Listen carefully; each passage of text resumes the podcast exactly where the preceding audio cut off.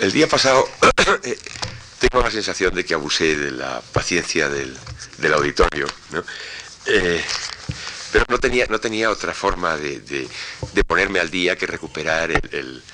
la charla que habíamos perdido la semana anterior. ¿no?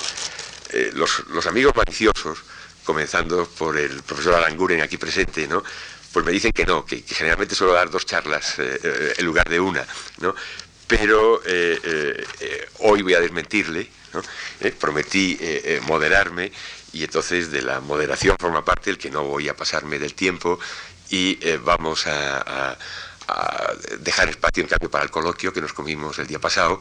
y también prometí moderarme en cuanto al contenido. el día pasado pues probablemente abusamos un poco de la metafísica ¿no? y yo acababa recordando que cuando a, John Rawls se le hizo un reproche semejante, ¿no? de que su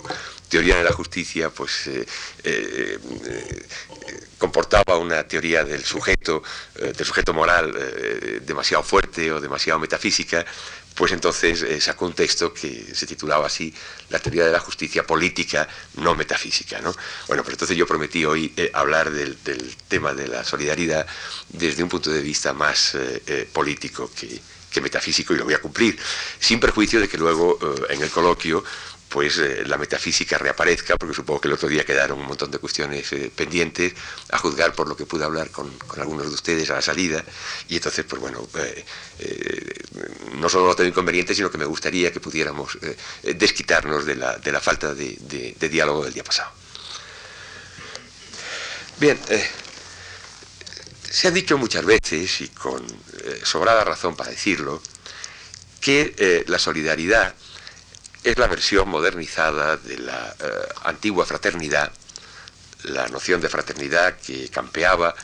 quizás como eh, un inercial residuo cristiano en el mundo laico y, desencantado, en el sentido beberiano de la palabra, de la ilustración, eh, la antigua fraternidad, digo, que campeaba en la clásica tríada libertad, igualdad, fraternidad de la Revolución Francesa. Pero también ha sido señalado y con no menos razón para ello,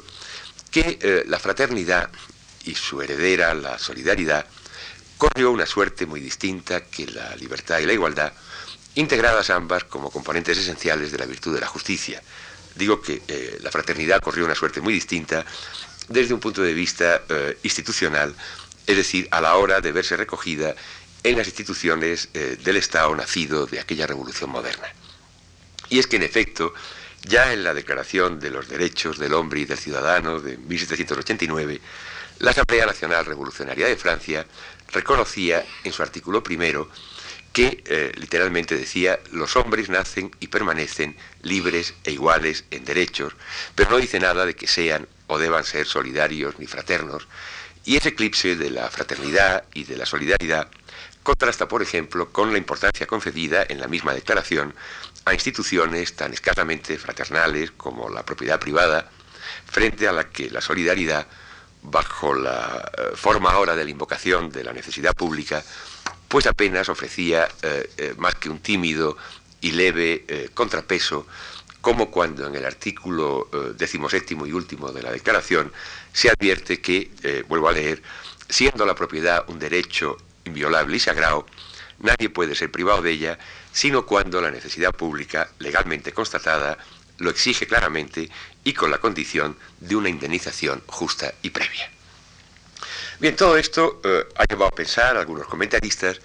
que comparada con la libertad y con la igualdad, y en definitiva con la justicia, la solidaridad vendría a constituir una virtud secundaria o de segundo orden, eh, una virtud que habría que entender como condición o, como complemento de aquellas otras, pero en modo alguno parangonable con ellas en cuanto a fundamentalidad.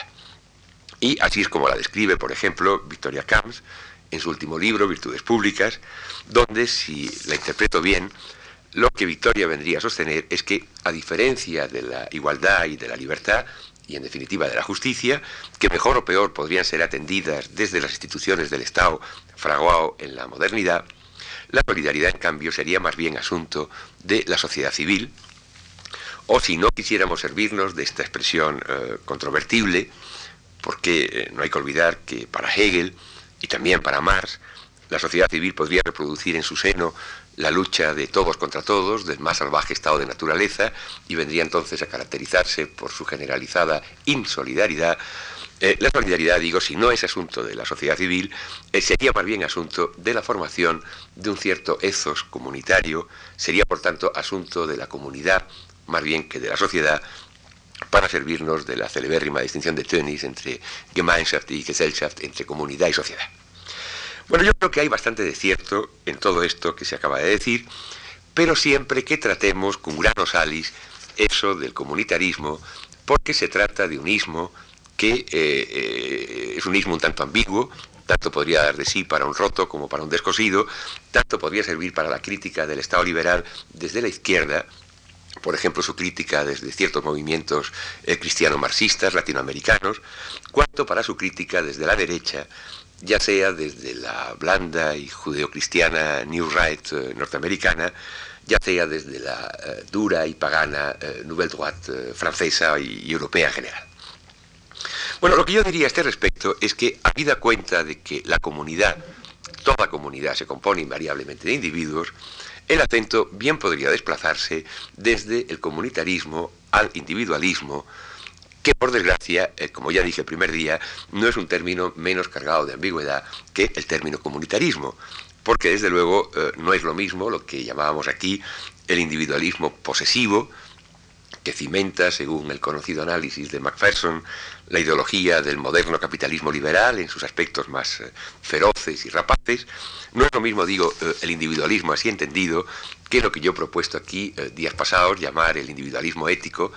es decir, aquel punto de vista ético que ve en el individuo, entendido en tanto que sujeto moral, el protagonista por excelencia de la ética. Bien, la solidaridad, cabría decir entonces, no es tanto asunto del Estado, ni tan siquiera de la sociedad civil, ni tan siquiera de la comunidad, cuanto asunto de la formación moral de los individuos, por lo que no es extraño la atención que ha recibido en, por ejemplo, la tradición eh, anarquista. La, Solidaridad Obrera, la SORI, era el periódico tradicional de los anarquistas catalanes, periódico que, como se sabe, el franquismo eh, secuestró y eh, lo transformó en Solidaridad Española. Ahora, entendido de ese modo, eh, yo diría que la solidaridad no es, por lo menos, repito, desde un punto de vista ético, una virtud menos fundamental que la justicia, es decir, que la libertad y la igualdad, sino probablemente más fundamental que todas ellas, hasta el punto de constituir la última justificación de cualesquiera otras virtudes públicas, o como yo preferiría decir, porque el término virtudes tiene un resabio aristotélico que hoy podría pasar por eh, neo-aristotélico y eso lo haría indeseable. Recordemos el eh, After Virtue de, de, McIntyre, ¿no? Que, Amelia Valcárcel eh, tituló en castellano con buen acierto, Tras la virtud, eh, tras la virtud, eh, como, el tras, como el after en inglés, eh, puede querer decir después de la virtud, y entonces Aristóteles sería cosa del pasado, pero puede también querer decir en pos de la virtud, y eso pues anuncia el, el, retorno del aristotelismo o el neo-aristotelismo, yo el libro de McIntyre es un libro eh, eh, que detesto bastante, es uno de los libros, eh, digamos, contrailustrados, por no llamarle reaccionario, en que peor parada sale la herencia ética de la ilustración. Entonces, el término virtudes públicas no me gusta y yo preferiría hablar en su lugar de obligaciones morales contraídas por los individuos en el curso de su interacción recíproca. Lo que es que cuando le dije eso a Victoria Camps, me dijo, bueno, sí, pero si titulo así mi libro, eh, eh, no vendo un ejemplar. ¿no? ¿Eh? bueno, quizás esta, larga parrafada se podría contraer hablando de obligaciones sociales, eso tampoco habría incrementado la, la, venta del libro, ¿no? Pero si concebimos a la solidaridad como una obligación social, yo lo que diría es que no es una obligación social más, sino que sería el fundamento de las demás obligaciones sociales de cualquier otra obligación social. Porque yo añadiría que el reconocimiento de esa fundamentalidad, de la solidaridad, constituye hoy por hoy eh, un capítulo en curso de la historia contemporánea de la ética y lo que yo quisiera hacer aquí y ahora, esta tarde, pues es eh, eh, ocuparme de esa cuestión, tratar de reconstruir ese capítulo ocuparme de los problemas éticos de la solidaridad, pero puesto que he prometido hasta el coloquio eh, abstenerme de eh, hacer metafísica y enfocarlo desde un punto de vista más bien político, pues eh, nada tiene entonces de extraño que trate de centrar la cuestión en el marco de lo que podríamos llamar hoy la crisis del estado de, bienestar. Y si lo hago así, pues entonces no voy a tener otro remedio que comenzar ese repaso por la obra de un filósofo eh, al que comencé citando hoy y acabé citando el día pasado, el caso de eh, John Rawls. Eh, como alguna vez yo mismo he señalado, la ya clásica Theory of Justice de Rawls, la teoría de la justicia, que apareció en el año 71, se presentó en su día como una filosofía de recambio desde la que legitimar el, el welfare state, el Estado benefactor, con más perspectivas de éxito que la tradicional legitimación de dicho Estado desde el utilitarismo. El objetivo básico del libro de Rawls era fundamentar una concepción de la justicia que se opusiera al punto de vista prevaleciente en la filosofía moral y política anglosajona desde por lo menos los tiempos de Bentham, con Hume acaso como precursor y con John Stuart Mill como el más célebre de sus epígonos. Y como se sabe, los utilitaristas buscaban un criterio mediante el cual determinar eh, la bondad o maldad eh, absoluta y comparativa de nuestros fines u objetos de deseo, y creyeron encontrar ese criterio en la maximización del bienestar para el mayor número de cuantos puedan gozar de ella. De modo que lo que sea bueno o malo, como lo que creamos justo o injusto, vendría entonces determinado por su mayor o menor utilidad social, que es el principio que ha inspirado y que continúa inspirando en buena parte todavía la legislación y la actividad gubernamental de aquellos países que desde hace siglo y medio acostumbramos a reputar como civilizados. Ahora bien, eh, por plausible que ese principio eh, nos pueda parecer a simple vista, eh, lo cierto es que su aplicación podría chocar con lo que llamaríamos nuestro concepto intuitivo de la justicia. Por ejemplo, la utilidad social de la esclavitud no la haría parecer menos injusta por el hecho de que una gran mayoría se beneficie de la existencia de una minoría esclava, de la misma manera que ninguna consideración de tipo utilitario podría justificar la condena de un inocente, por ejemplo, a efectos de descarmiento general. Y a estas y a otras objeciones de este tipo, pues eh, los utilitaristas han solido responder alegando que la condena del inocente o la existencia de la esclavitud podrían, después de todo, ser prohibidas mediante una adecuada reformulación del principio de utilidad. Por ejemplo, diciendo que, aunque aparentemente beneficiosas, las consecuencias de hechos tales como la condena de un, de un inocente o la existencia de la esclavitud, pues acabarían revelándose a más o menos largo plazo como perjudiciales para el cuerpo social en su conjunto. Y una reformulación semejante del principio de utilidad siempre sería mejor, según los utilitaristas, que no echar mano de algo tan vago y tan inconcreto como lo que dábamos en llamar el concepto intuitivo de la justicia. El problema es que, eh, eh, por vago y por inconcreto que sea eh, ese concepto intuitivo de la justicia, habría que preguntarse, sin embargo, si esa línea de defensa utilitarista no empeora las cosas para la posición que dice o cree defender. Porque, por ejemplo, alguien podría obstinarse en sostener que la existencia de la esclavitud o la condena del inocente no son precisamente repudiables por su falta de utilidad social, sino por su injusticia. Y eso sería otra forma de decir que lo que importa es la justicia y no la utilidad social.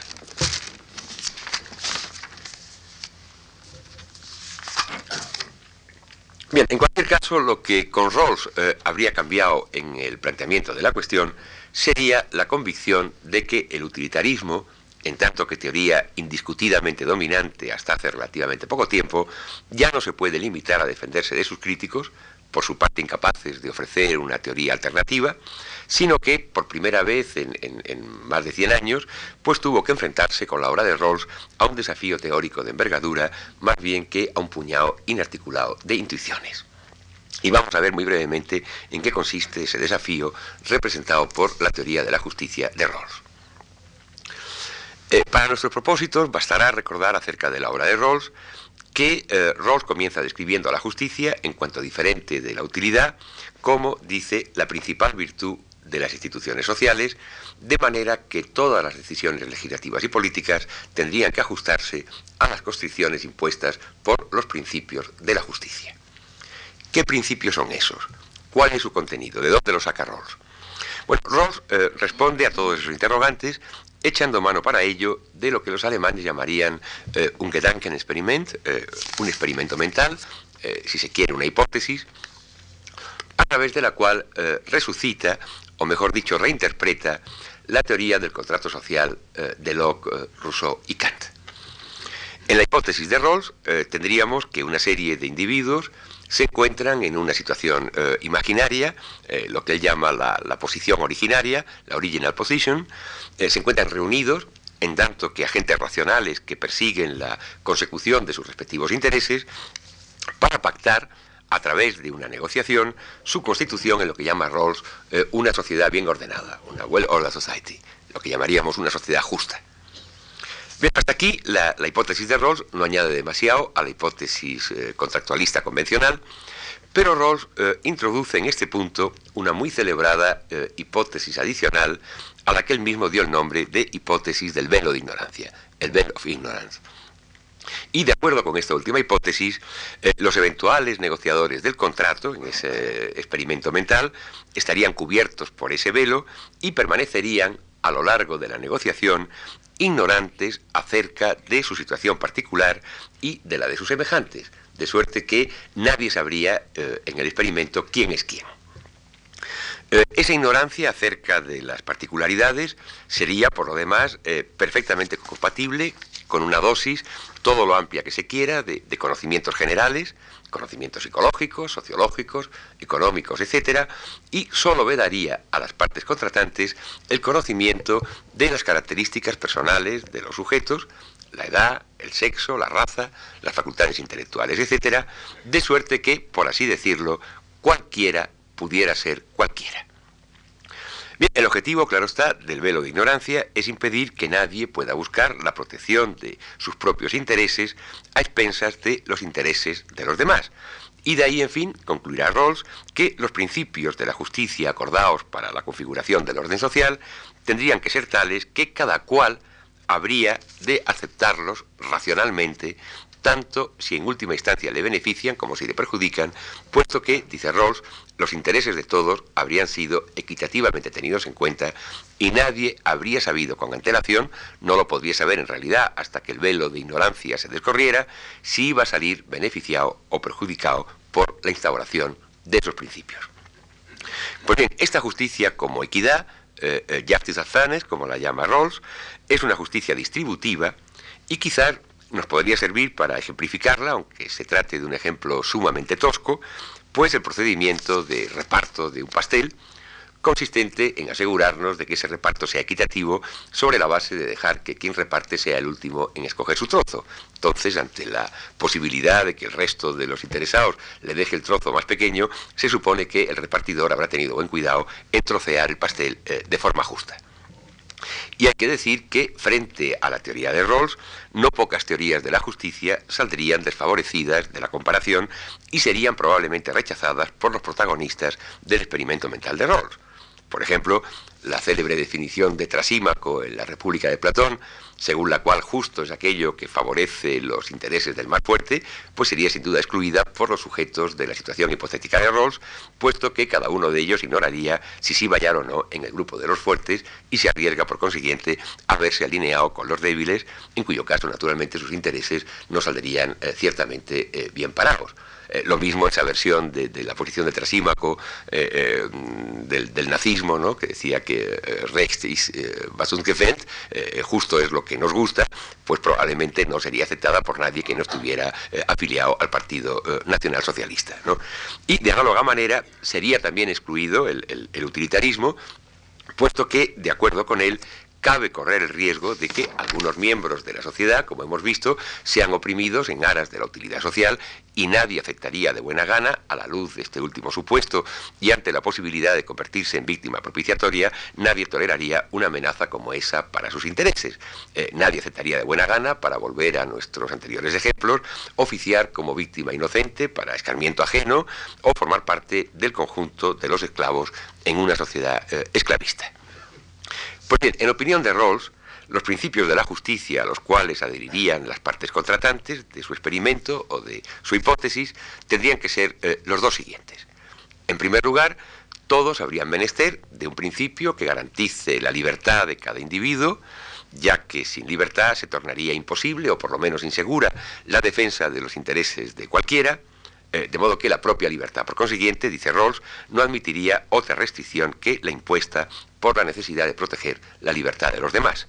Y, en segundo lugar, y tras haber distribuido con equidad la libertad, los negociadores procederían a distribuir otros bienes fundamentales como bienes materiales o ventajas sociales, de acuerdo con un nuevo principio que en realidad se deja desglosar en dos.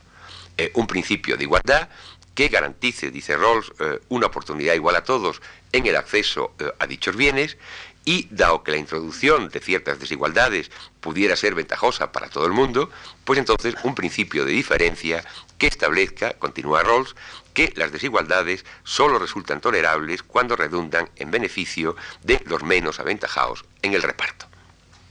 Bueno, este principio de diferencia es susceptible de interpretaciones diversas, eh, no todas las cuales tendrían que gustarnos a todos por igual. Eh, a mí, por ejemplo, me parecería bien oír decir que un médico puede necesitar eh, bienes de equipo, por ejemplo, aparatos clínicos, o derechos de preeminencia, por ejemplo, facilidades para aparcar, que le aventajen sobre sus pacientes para así poderlos atender más eficazmente. Pero ya tendría más reservas que oponer si en lugar de un médico se tratase, por ejemplo, de un empresario y me resistiría a conceder a ciertos teóricos de la economía del bienestar el principio de que toda desigualdad económica se haya justificada con tal de que nadie vea empeorada su situación a causa de ella, puesto que incluso si la de todo el mundo se viera mejorada, eso estaría muy lejos todavía de constituir una justificación de las desigualdades económicas en ningún sentido medianamente ético del término justificación. Pero Rawls con seguridad no compartiría mis reservas. Aunque en Estados Unidos no ha faltado quien le tenga por socialista, y hasta por un rojo peligroso, ¿no? Eh, Rawls es un liberal. Eh, lo que ocurre es que, bueno, un liberal en Estados Unidos quiere decir otra cosa que entre nosotros, quiere decir alguien inserto en una tradición que se remonta al, New Deal de, Roosevelt, eh, precursor, como se sabe, del, estado de bienestar, y por lo tanto alguien alejado de las posiciones de lo que hoy se conoce como neoliberalismo, que en rigor y entre nosotros más bien merecería llamarse muchas veces paleoliberalismo. ¿no? A diferencia de esos eh, neo o paleoliberales, el liberal que es Rawls, que por supuesto acepta en consecuencia todas las implicaciones de la economía de mercado, la libre empresa, etc., eh, aspiraría, sin embargo, a un capitalismo, digamos, de rostro humano, donde, para decirlo con palabras de Fernando Bellespín, que es uno de los mejores conocedores de Rawls, con que contamos entre nosotros, pues eh, donde fuera, dice Vallespín, posible el afianzamiento de un Estado social progresista abierto al fomento de nuevas cotas de libertad e igualdad, es decir, de nuevas cotas de justicia. Ahora, como quiera que ello sea, lo cierto es que la teoría de la justicia eh, eh, de Rawls, eh, al igual que el propio estado de bienestar al que pretende fundamentar, no pasa de ofrecernos, si nos fijamos bien, un equilibrio muy precario entre esas dos instancias o esos dos principios de la justicia que son para Rawls la libertad y la igualdad. Porque en efecto, lo primero que se impone al contemplar los principios de Rawls es la posibilidad de contradicción entre el principio de libertad y el principio de igualdad, corregido como Rawls quiere por el de diferencia. Eh, nosotros ya hemos visto cómo la misma libertad era un bien a distribuir, no menos que los bienes materiales o las ventajas sociales. Pero pudiera darse el caso de que la restricción de la libertad de algunos individuos de muchos individuos constituya una desigualdad que satisfaga el segundo principio de Rawls, es decir, que redunde en un incremento de bienes, de bienes materiales, por ejemplo, para los menos aventajados e incluso para todo el mundo. Y lo que todavía sería más paradójico, se podría dar el caso de que esa restricción de las libertades favoreciera no solo un incremento de esos bienes, sino también una distribución igualitaria de los mismos. Y no estoy hablando de, figuraciones. Eh, quizás, eh, como alguna vez se ha dicho, fuese una broma pesada llamar países eh, de socialismo real a los países que asimismo se estuvieron llamando socialistas hasta hace poco. Pero si alguna coartada se podía autosuministrar ese llamado socialismo realmente existente, era la justificación de un recorte supuestamente pasajero de la libertad con el fin de asegurar la consolidación de la igualdad. Con frecuencia eso no pasaba, según podemos saber hoy, de un puro y simple ejercicio de cinismo político. Pero lo cierto es que no han faltado filósofos marxistas dispuestos a teorizar esa ruptura del equilibrio que antes en detrimento de la libertad. Para citar solo a un autor que fue bastante popular entre nosotros durante la década de los 70, yo citaría a Wolfgang Harry, quien en su libro Comunismus ohne Wachstum, el Comunismo sin crecimiento, del año 75, proponía seriamente un modelo que yo llamaba una vez eh, orwelliano, en realidad era un modelo neostalinista de organización social, con el fin de hacer frente a la crisis civilizatoria planteada en nuestros días o en los venideros por la catástrofe ecológica. El comunismo sin crecimiento económico permitía entrever una sociedad de escasez, eso sí, igualitariamente eh, distribuida, con paseos en bicicleta al campo los domingos, porque las bicicletas no contaminan, y eh, claro está, más policía para frenar el ansia de consumo de las masas. Sería una situación pues parecida a la que eh, ha padecido un país como Albania o sigue padeciendo todavía en la actualidad. Bien, en el caso de Rawls, el peligro de una interpretación así de sus principios de justicia se haya conjurado de entrada gracias a la proclamación por su parte de la prioridad de la libertad, es decir, a la proclamación de que ningún incremento de la igualdad, ni siquiera el igualitariamente distribuido, podría justificar el sacrificio de la libertad. Pero si nos fijamos bien, esa prioridad de la libertad sobre la igualdad constituye ya de hecho una nueva ruptura del equilibrio originario entre ambas, lo que a su vez no deja de comportar serios inconvenientes. Para citar también ahora un solo ejemplo de lo que estoy diciendo, citaría al filósofo neoliberal eh, Robert Nozick, quien en su libro eh, Anarchy State and Utopia, Anarquía, Estado y Utopía, del año 74, ha llevado la prioridad rawlsiana de la libertad hasta sus últimas consecuencias, hasta el extremo de acabar criticando virulentamente la propia teoría de la justicia distributiva de Rawls, o como diría Nozick, el distribucionismo o redistribucionismo de los teóricos del estado del bienestar, Rawls, eh, repito, incluido puesto que, en opinión de Nozick, esa teoría, la teoría eh, redistributiva, eh, atentaría nada menos que contra la inviolabilidad moral de las personas. Para Nozick, cualquier bien económico requiere de alguien que sea capaz de alegar sobre su propiedad eh, un justo título, título que a ese alguien le habrá sido transferido ya sea por intercambio, por herencia o por donación, o que sencillamente le habrá sido conferido, como siempre vendría a ocurrir al, remontarnos hacia atrás en la cadena de las transferencias, le habría sido conferido mediante un acto de adquisición o de apropiación eh, originario. Ahora bien, si esto es así, y si eso fuera todo, entonces todo intento de redistribuir esos bienes para paliar, por ejemplo, posibles disfunciones sociales originadas por la existencia misma de la propiedad privada, pues eh, cualquier intento, digo, de redistribución atentaría, por definición, contra un derecho antecedente, el derecho al disfrute de esa propiedad, sin que nadie pueda obligarnos a desprendernos de parte de ella para ayudar a otros conciudadanos menos afortunados. Para ayudar a los necesitados, dirá Nozick, que frente a Rawls eh, no vacila en presentarnos la verdadera faz de lo que podríamos llamar el capitalismo realmente existente, pues para eh, eh, ejercer la beneficencia pública o la caridad, ya están, dice Nozick, las organizaciones privadas de beneficencia o de caridad, pero no es admisible, en cambio, la intervención pública del Estado. El Estado que para Nozick vendría a ser un Estado mínimo o la mínima expresión del Estado, no tiene otra misión que la protección de los derechos adquiridos a justo título, como el de propiedad, y cualquier extralimitación en sus funciones, como sería la imposición fiscal tendente a mitigar las desigualdades sociales en base a una política de redistribución de la renta, pues eso no pasaría de ser un atentado moralmente injustificable contra la libertad de los propietarios, que son los únicos autorizados a decidir qué quieren hacer o no hacer con el dinero que les es detraído a base de impuestos. De modo que en el estado de bienestar, según Nozick, eh, sería un estado que atentaría contra la libertad y en ese estado, dice, anidan gérmenes de totalitarismo y más que de democracia, habría que hablar en su interior de democtesis, es decir, de dictadura sobre la población. posiciones como las de Harry o Nozick eh, pudieran parecernos aberrantes, como yo creo que sin duda lo son, eh, pero lo cierto es que traducen o se hacen eco de eso que yo llamé antes un equilibrio precario, cuando no un manifiesto desequilibrio entre esos dos ingredientes del concepto prevaleciente de justicia, que eran la libertad y la igualdad. Y aquí es donde la solidaridad eh, eh, vendría ahora a entrar en juego. Pero para mostrar por qué necesitamos echar mano de ella, yo sugeriría todavía en este punto un pequeño rodeo a través de la obra de todavía otro autor contemporáneo, Jürgen Habermas, que también se ha acercado a nuestro tema. En una obra casi contemporánea de la de Rawls,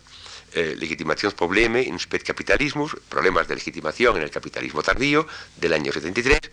Habermas criticaba al estado de bienestar por muy otras razones que las que iba a aducir, andando el tiempo, la crítica eh, neoliberal del tipo de la de Nozick que acabamos de ver. A Habermas no le parecía mal que la provisión de una serie de servicios sociales por parte del Estado obligase a incrementar la eh, imposición fiscal, como tampoco le parecía mal que esa política de impuestos persiguiese, en última instancia, una finalidad redistributiva. Sobre lo que llamaba, en cambio, la atención Habermas era sobre el precio político a pagar por semejante generalización del bienestar. Porque, en su opinión, la creciente intervención del Estado para paliar las disfunciones de la sociedad de mercado lo que hace es fomentar en el capitalismo tardío la idea de que el funcionamiento del sistema social constituye un problema de orden técnico, más bien que propiamente político, lo que contribuye a reforzar la lealtad de unas masas despolitizadas al Estado benefactor a cambio del mantenimiento de un nivel relativamente estable de bienestar social. Y tecnocracia y eh, despolitización y, por lo tanto, una progresiva pérdida de función de la participación democrática en las tareas de la decisión política serían el precio a pagar por ese bienestar. Cuando la decisión de la ciudadanía no se confía a los expertos, como en el caso de la tecnocracia, pues se limitaría a la periódica elección plebiscitaria de líderes alternativos, según el modelo de la democracia eh, de mercado schumpeteriano, y eh, para quien crea que la democracia consiste esencialmente en participación, pues eh, ese modelo de democracia tendría poco que ver con la auténtica democracia. Ahora bien, más que esa crítica del welfare state a través de un examen de los problemas de legitimación, de legitimación política en el tardo capitalismo, lo que a nosotros nos interesaría aquí eh, eh, de la crítica de Habermas a Rawls es eh, la crítica llevada ulteriormente a cabo en obras tales, eh, más filosóficas si se quiere, como eh, la teoría des Communicativen Handelns del año 81, la teoría de la acción comunicativa, o obras producidas en, los aledaños de, ese opus magnum de, Habermas, como Moral Bewusstsein und, und Kommunikatives Handeln del año 83, Conciencia Moral y Acción Comunicativa. a estos efectos, y por lo que se refiere a esta segunda crítica, Habermas se concentra en el concepto de racionalidad manejado por la teoría de Rawls, concepto que ilustra bien lo que suele entenderse de ordinario como racionalidad estratégica.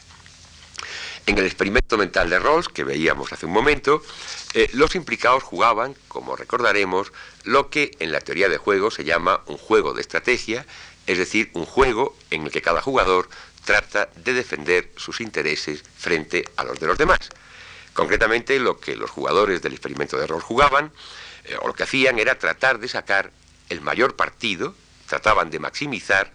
eh, la peor o mínima de las alternativas disponibles. Es decir, se decían a sí mismos que mejor no salir muy perjudicado si me toca estar entre los menos aventajados que muy beneficiado si me toca estar entre los más aventajados. Es decir, estaban practicando lo que se llama en teoría de juegos una estrategia maximin.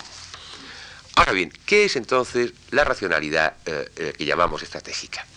Bueno, pues es un tipo de racionalidad en el que cada uno trata de hallar los medios más adecuados para la consecución de los fines particulares que persigue con su acción. Y una acción será entonces racional cuando el interesado logra su propósito, es decir, la satisfacción de su interés, al margen de los intereses de los demás y hasta, si fuera menester, en contra de ellos. De donde se desprende que en lo tocante a las acciones racionalmente estratégicas, no cabe hablar con propiedad de fines o intereses comunes a una colectividad, lo que deja bastante que desear, en opinión de Habermas, desde el punto de vista ético, es decir, desde el punto de vista de la razón práctica, en cuanto diferente de la racionalidad estratégica. Eso no quiere decir que en un juego de estrategia eh, eh, dos eh, interesados no puedan ponerse de acuerdo, como en el caso del dilema del prisionero, según qué solución se, provea para el juego. Pero de cualquier modo, cualquiera que sea la solución que los jugadores adopten, lo harán siempre teniendo en cuenta sus intereses y haciendo, en el peor de los casos, primarios sus intereses sobre los de su o, sus contrincantes. Es cierto que Rawls, eh, eh, en el caso del experimento mental eh, a que nos hemos referido, Rawls creía estar extrayendo una finalidad de interés común, a saber, el establecimiento de un acuerdo colectivo o de un contrato social, a partir de la persecución de los fines particulares o el interés individual de cada quien. Es decir, Rawls creía estar extrayendo conclusiones éticas a partir de premisas estratégicas. Pero eso sería como extraer eh, expumice aquam, como extraer agua de una piedra, cosa que solo se puede hacer si en, la piedra ya hay previamente contenida agua, o si no, pues eh, a la manera del sastrecillo valiente de la fábula, que como se sabe, pues utilizaba en lugar de piedras eh, queso fresco. ¿no? Eh, las conclusiones estratégicas no salen, eh, eh, las conclusiones éticas, perdón, no salen de premisas estratégicas por arte de Birri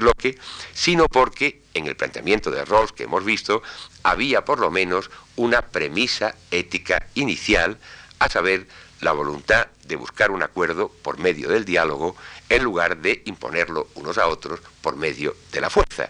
Y esto es algo que Rawls ha acabado por reconocer al distinguir entre lo que él llama lo rational, lo, racional desde un punto de vista estratégico y lo que llama lo reasonable, lo razonable o racional desde un punto de vista ético que presupone tener en cuenta no solo los fines o los intereses propios, sino asimismo los fines o los intereses de los demás.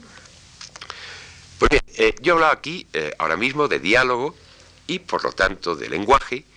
y no es en modo alguno casual, como tantas veces se ha dicho, que los antiguos griegos se sirvieran de una misma palabra, la palabra logos, para designar a la vez tanto al lenguaje como eh, a la razón. Ahora bien, eh, advierte Habermas, que la razón se exprese por medio del lenguaje o que la razón sea lenguaje no quiere todavía decir que la razón sea diálogo, es decir, que sea razón dialógica. Antes veíamos cómo eh, una mala interpretación del igualitarismo, la que llevaba a un filósofo marxista como Harry a alzaprimar la igualdad a costa de la libertad,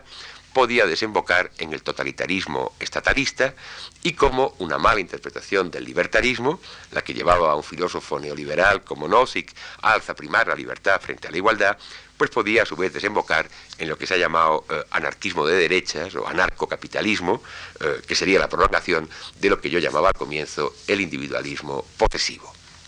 Ahora bien, lo interesante, según Habermas, sería ahora constatar que tanto el individualismo posesivo como el Estado totalitario manejan un concepto intolerablemente restringido de razón.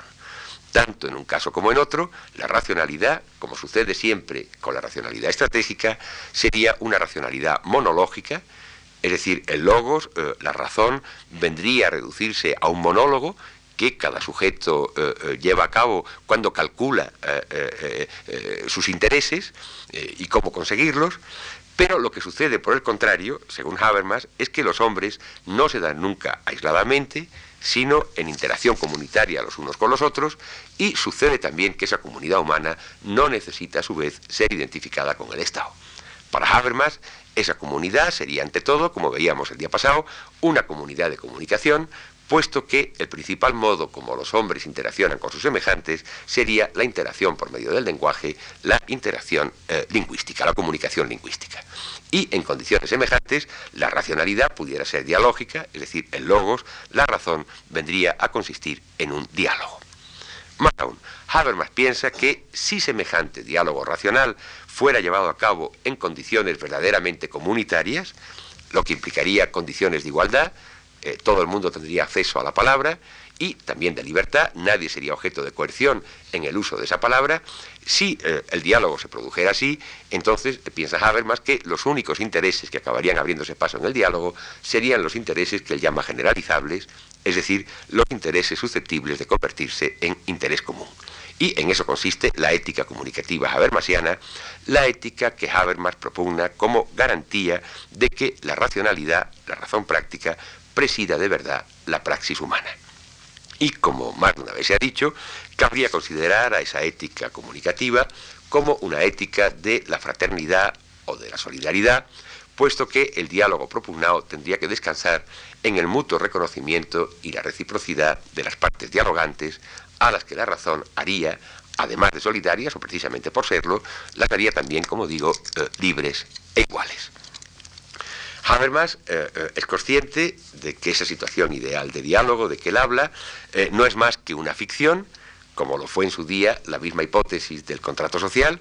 la hipótesis de un contrato originario mediante el cual los hombres decidieron organizarse en sociedad, no es más que una suposición o una ficción retrodictiva en tanto que eh, la de Habermas sería una ficción anticipatoria y más o menos utópica, sin la que, sin embargo, ninguna comunidad de comunicación, es decir, ninguna comunidad eh, humana, podría ser, según Habermas, propiamente humana. Eh, por lo demás, Habermas concibe su propuesta como parte de la herencia ética de la Ilustración, ilustración a la que Habermas se ha referido en más de una ocasión como un proyecto inconcluso, como una tarea eh, todavía pendiente de consumar o de rematar. Eh, para ser más exactos, Habermas eh, no habla tanto de la ilustración como de la modernidad, polemizando justamente con el intento de los llamados posmodernos de darla por concluida. Y ha sido precisamente un filósofo posmoderno, a quien también hemos citado aquí en días pasados, Richard Rorty, quien en su más reciente obra, que también citábamos el día último, Contingency, Irony and Solidarity, Contingencia, Ironía y Solidaridad, del año 89, pues ha sido quien ha escrito en réplica a Habermas lo que podríamos llamar el último apartado de este capítulo de la ética contemporánea que yo prometí al comienzo de mi charla eh, reconstruir. Eh, como buen posmoderno, eh, Rorty reputará de vano el empeño de Habermas de prolongar la herencia ilustrada y racionalista de la edad moderna, herencia que, en su opinión, descansa sobre un concepto improcedentemente abstracto de humanidad. Así lo hace, en especial, por lo que se refiere al tema de la solidaridad, que como vemos aparece en el título mismo del libro. Lejos de pensar que la plenitud de la solidaridad haya de remitirse, como creía Habermas, a la eh, eh, constitución ideal de la humanidad en una comunidad universal de comunicación, eh, Rorty adopta asimismo un punto de vista comunitarista, pero con pretensiones, como veíamos el día pasado, más modestas y más realistas. Su punto de partida, como digo, es comunitarista, puesto que la solidaridad, como la propia ética, presupone, según él, lo que cabría llamar una voluntad colectiva de constituirnos en nosotros, lo que llama él una we intention, una intención nosótrica, podríamos traducir, pero ese nosotros nunca podría identificarse, según Rorty, con algo tan abstracto como la humanidad.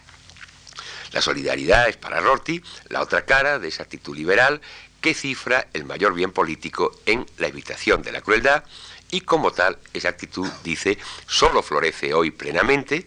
pero no como consecuencia necesaria de las bases teóricas puestas por la Ilustración,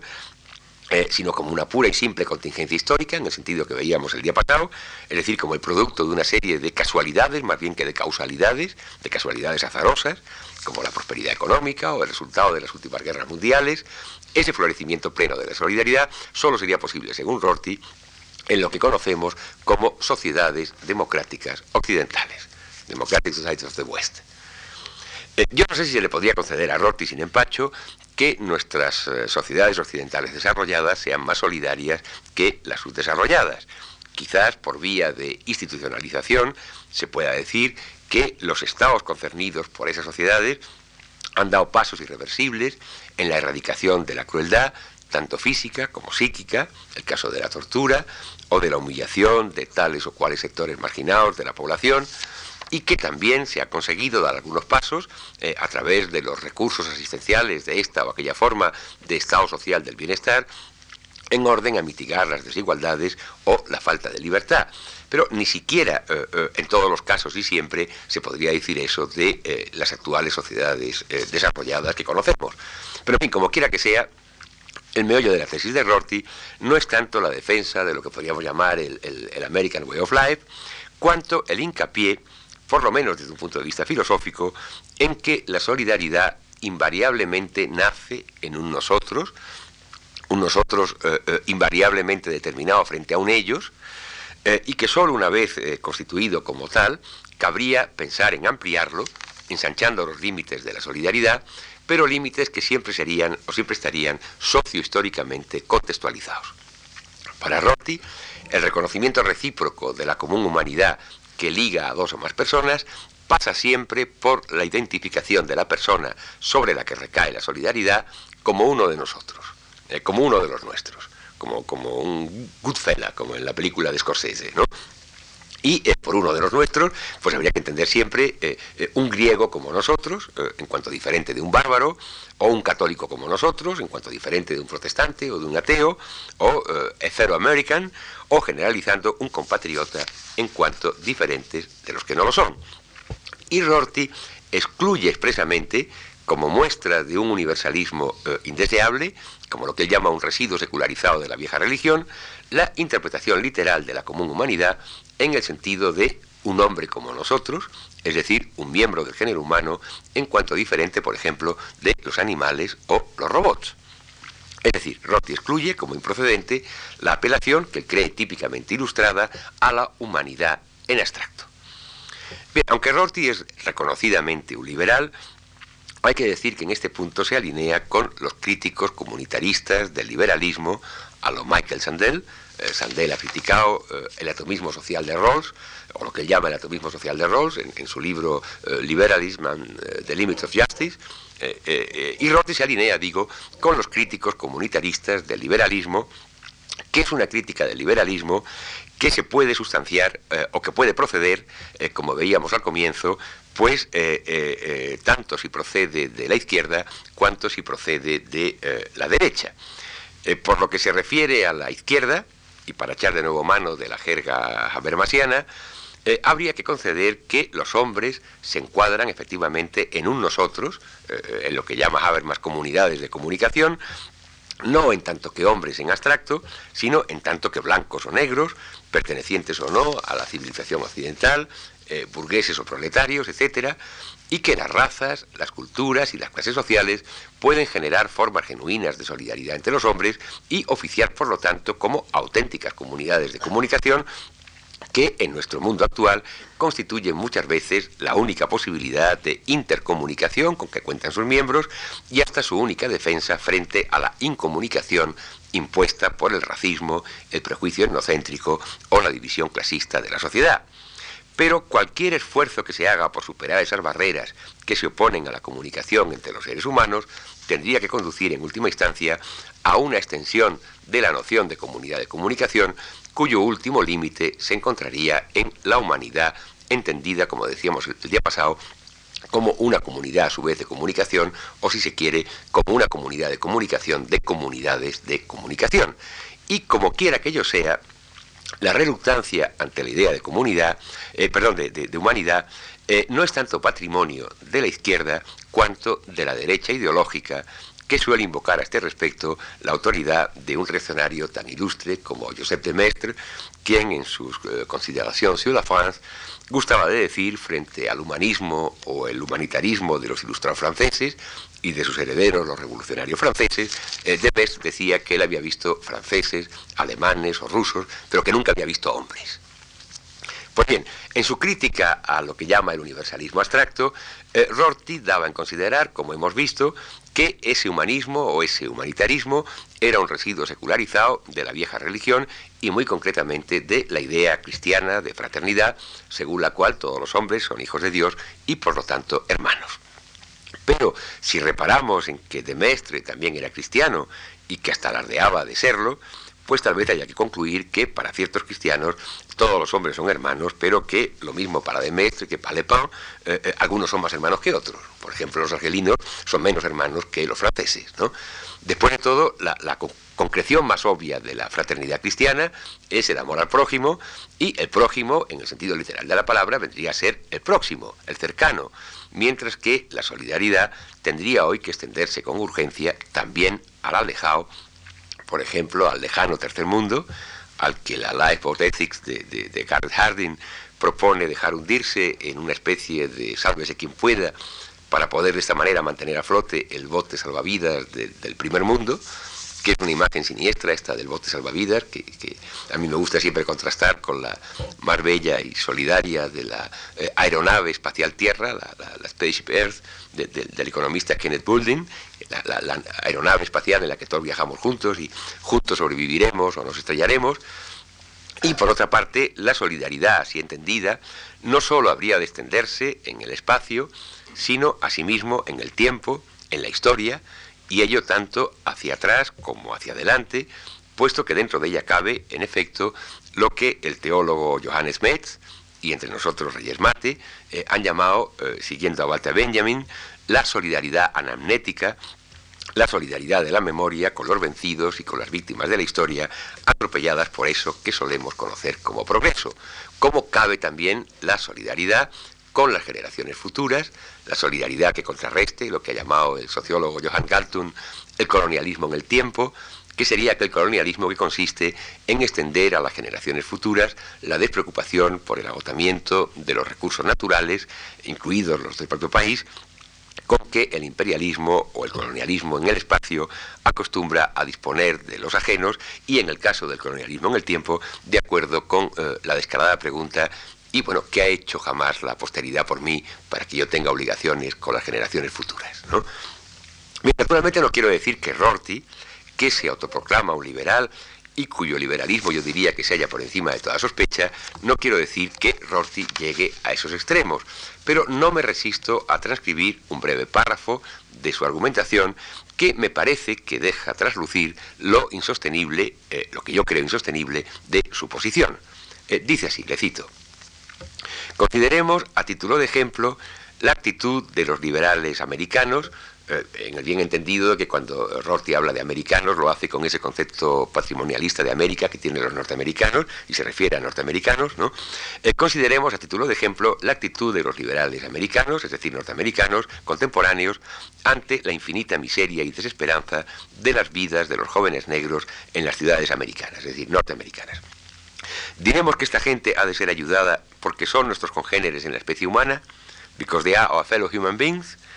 Podemos hacerlo así, concede Rorty, pero sería mucho más persuasivo, tanto moral como políticamente, describirlos como nuestros compatriotas americanos, as our fellow Americans, insistiendo en lo que tiene de escandaloso que un americano, es decir, un norteamericano, haya de vivir carente de esperanza. Hasta aquí la cita. Bueno, yo no sé si será más persuasiva o no esa manera de expresarse entre americanos o norteamericanos, eh, liberales, cultos y blancos como Rorty, pero quizás no estaría de más preguntarles qué opinan a los negros mismos, porque por lo menos los que acompañaban a Martin Luther King en su campaña en pro de los derechos civiles no ostentaban en sus pancartas el lema de somos americanos, we are Americans, sino precisa y justamente el de somos seres humanos, we are human beings. Es decir, los fueros de la comunidad humana, los fueros de la comunidad, eh, de, la, de la humanidad, no son, como podemos ver, en modo alguno desdeñables, siquiera sea en lo referente a la invocación moral de un nosotros comunitario. Pero, eh, si no recuerdo mal a estas alturas, eh, yo prometí al inicio de esta charla intentar una reivindicación de la solidaridad, no tanto o no solo desde un punto de vista comunitarista, sino hacerlo desde el punto de vista del individualismo ético. Yo ya dije días pasados que entre individualismo y comunitarismo no tenía por qué haber eh, eh, eh, una contraposición, la había únicamente cuando el comunitarismo exageraba sus pretensiones y entonces el ethos comunitario se convertía en lo que llamaba Hegel la eticidad y trataba de avasallar a la moralidad en el sentido kantiano de la, de la expresión, trataba de pasar por encima de los fueros del individuo, de no ser así no tiene por qué haber contraposición, pero no es lo mismo en cualquier caso eh, defender la solidaridad desde un punto de vista comunitarista que desde un punto de vista individualista. Y entonces, aunque sea solo en dos palabras, voy a tratar para concluir de cumplir con mi promesa. Bien, la tendencia a rehuir la invocación de la humanidad, de esto que hemos llamado el hombre en abstracto, ha sido bautizada en nuestros días por Leszek Kolakowski como la falacia del hombre concreto. Falacia del hombre concreto, de la que podría servir de ejemplo la declaración que citábamos hace un momento de Demestre, según la cual él había visto franceses, alemanes o rusos, pero nunca había visto hombres. A lo que Kolakowski responde preguntando a Demestre si lo que él ha visto son franceses, alemanes o rusos,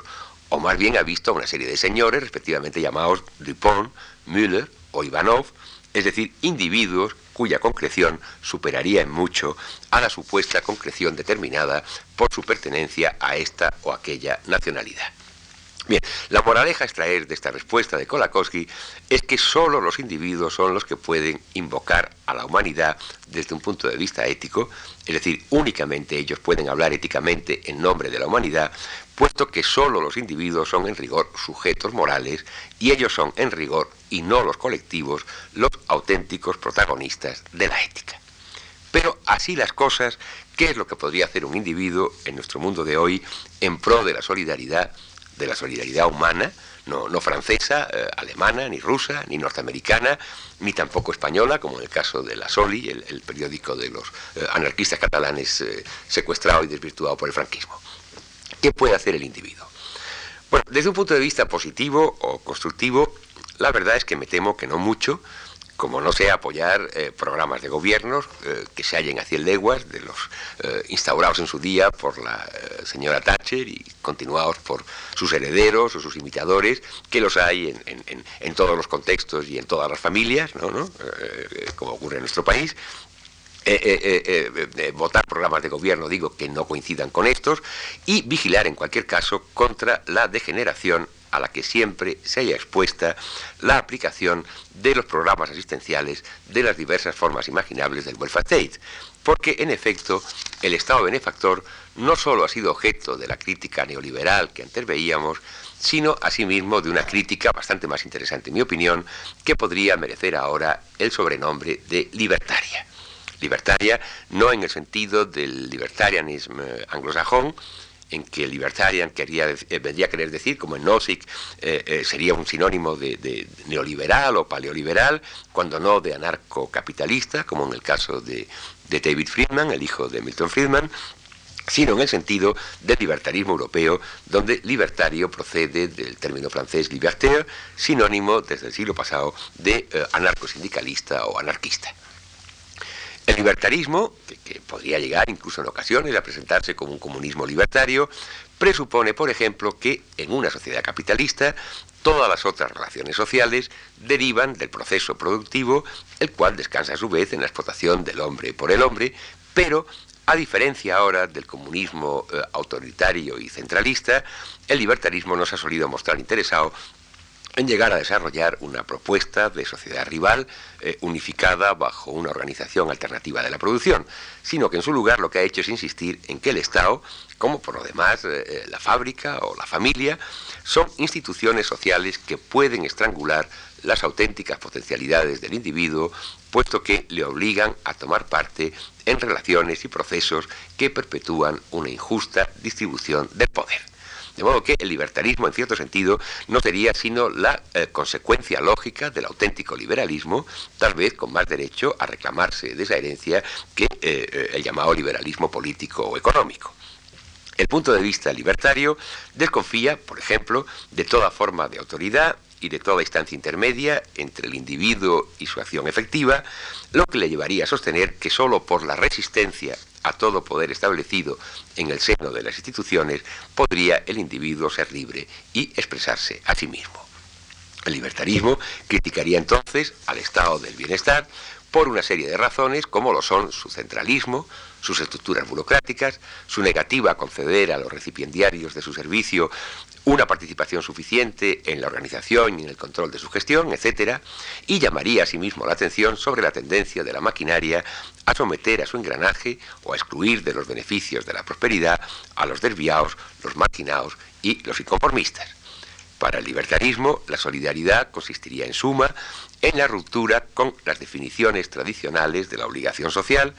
para dar paso a una nueva concepción de las relaciones humanas en que la individualidad, la espontaneidad y la creatividad pudieran efectivamente contribuir al reconocimiento de las necesidades de la gente y, eh, consiguientemente, a su satisfacción. Pero como decía y como creo que se desprende de eh, lo que he venido diciendo en estos días pasados, no me parece que sea mucho, eh, bueno, descartada la, euforia momentánea del, 68, ¿no? Cuya nostalgia pues eh, algunos todavía vivimos con un eh, Peter Panismo que, el día menos pensado se convertirá en esperpéntico, ¿no? porque claro, ya no se compadece con, con la edad, ¿no? pero en fin, no, no, no, es cosa de incurrir en lo que se podría llamar el colmo de la nostalgia, que como todos saben consiste en decir que hoy día ya ni la nostalgia es como la de antes, ¿no? ¿Eh? no me parece que sea mucho, digo, lo que los individuos puedan hacer a título positivo o constructivo por llevar a la realidad esa utopía libertaria. Eh, eh, actualmente eh, está claro que el anarquismo no es un movimiento de masas, ¿no? Eh, eh, que ni siquiera eh, desde un punto de vista teórico ha dado muestras de, mucha creatividad en, los últimos años, salvo que nos tomemos en serio esas bizarras muestras de anarquismo que es el anarcocapitalismo de, un David Friedman o, posiciones como la de Nozick. ¿no? sin embargo, bueno, yo diría que igual que del liberalismo se dijo en tiempos que salvó su esencia ideológica universalizándola y permeando las restantes ideologías en liza, eh, y se pudo hablar así, por ejemplo, de marxistas liberales, ¿no? Eh, pues igual, eh, en cierto modo, ocurre con la herencia anarquista, ¿no? Y donde quiera que hoy día se habla de, autogobierno, tanto en el sentido de auto, autonomía moral como de autodeterminación de los colectivos, ¿no?